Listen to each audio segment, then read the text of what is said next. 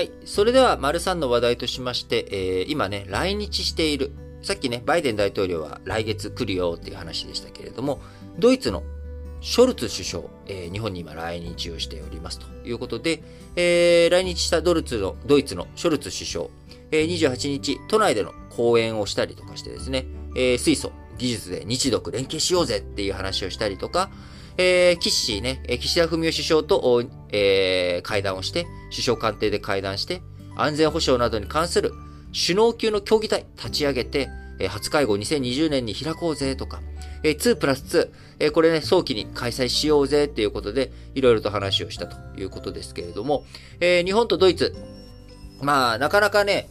あの、第二次世界大戦の話もあるので、まあ、日本とドイツの同盟みたいなね、連携ってなってくると、なんかそういったものをジャッキさせるということもありましたが、えー、まあ、日本とドイツ、えー、まあ、技術、特にね、自動車産業が強いとか、まあ、こういったところで、えー、国際的にもね、製造業強かったりとか、あ勤勉な国民性とか、えー、職人気質とかね、えー、こういったところで割かしドイツと日本っていうものシンパシー、えー、というかね、まあ、似たような国民性、えー、あるのはね、あるんじゃないかなとも、なんとなくその大きな主語でくくっちゃうと。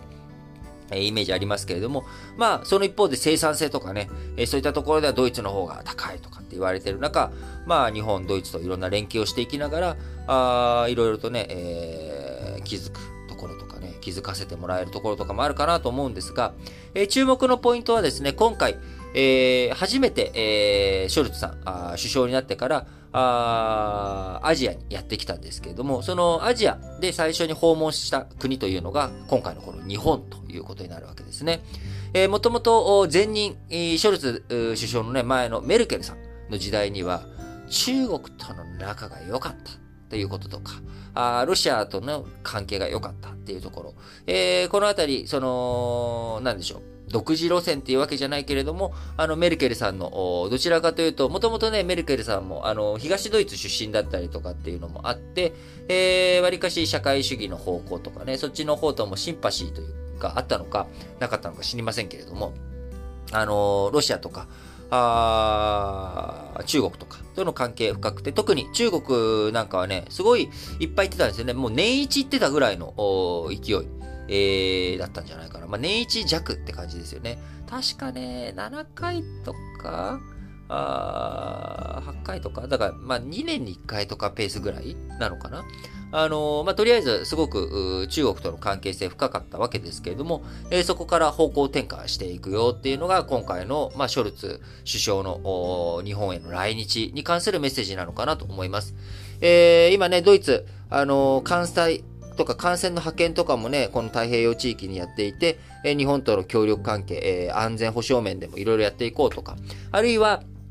あの、ウクライナ問題に関しても、最初はね、なかなか武器の提供とかそういうの、あれで、えー、ヘルメットだけちょっと勘弁してよって。俺、ね、海外に武器とか輸出すると、第二次世界大戦のことをね、いろんな国が思い出しちゃうから、ちょっと勘弁してよっていうところから、いや、世界中の国際社会もね、今ね、ドイツね、必要なことは、やっぱり、軍事、ね、昔のことを思い出すかもしれないけれども、安全保障、しっかりとやっていくっていう中で、君の協力が必要なんだ。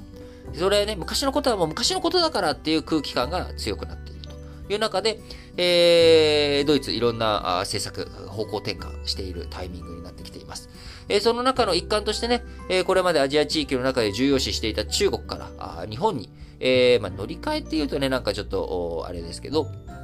まあ、日本との関係を深めていこうという姿勢が強まっているということが今回ね、えー、分かってきたということになります。えー、例えば、ショルツさん、政権発足直後、焦点だった北京オリンピックの外交ボイコットについて、えー、与党、緑の党重鎮のビュティ・コーファー欧州議会議員に、ね、あのー、どうするんだということ。えー、そこで要人は派遣しないと測定、即答したりとかですね、えー、政権公約として対中政策で米国と連携、アメリカとの連携を重要視していくとかね、えー、そして今回の来日ということになり、えー、昨日の日独首脳の共同記者会見の中では、えー、日本とドイツの関係の重要性、強調したいと考えたと語ったということで、えー、今回の訪問、明確な政治的シグナルとして、ドイツと欧州連合がインド太平洋地域のコミットメントを継続強化していくことを示すためのものだ。ということにも、えー、触れたということになりますので、まあ、やっぱりこう、アジア太平洋地域、えー、このね、あの、西側諸国の最前線としている日本、えー、資本主義陣営、えー、アメリカ側のね、えー、戦闘を切っている日本としては、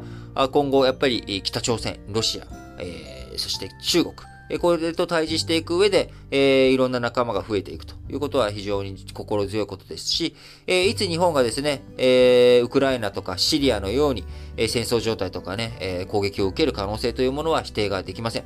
えー、そのためにできること、えー、すぐにね、軍備増強っていうものはできるものじゃないんですよ。やっぱり訓練とかも必要ですし、装備品とか体制を整えていく。いきなり2倍、3倍にね、急拡大していくっていうことは難しいので、えー、そのために徐々に徐々にやっていきながら、あ仲間を増やしていくという作業、えー、こういったことも含めて日本の総合的なあ安全保障環境を整えていく。これが転じてね、え、日本の国益にしっかりと繋がっていくと思いますので、えー、岸田文雄首相をはじめ、え、政府与党、皆さんしっかりと対策、対応、こういったね、えドイツの動きをしっかりと取り込んでいき、えー、まあ、やっぱりポイントは、あのー、丸2のところでも言いました通り、来月の、えー、こう、クワッド、え、そこですね、そこの枠組みをどういうふうに強めていくのか、インドを取り込んでいくのか、あそして日韓関係どういうふうに改善させていくことができるのか、あ岸田文雄首相、もうそろそろね、えー、検討してる場合じゃねえぞということはね、一言言っておきたいなと思いました。はい。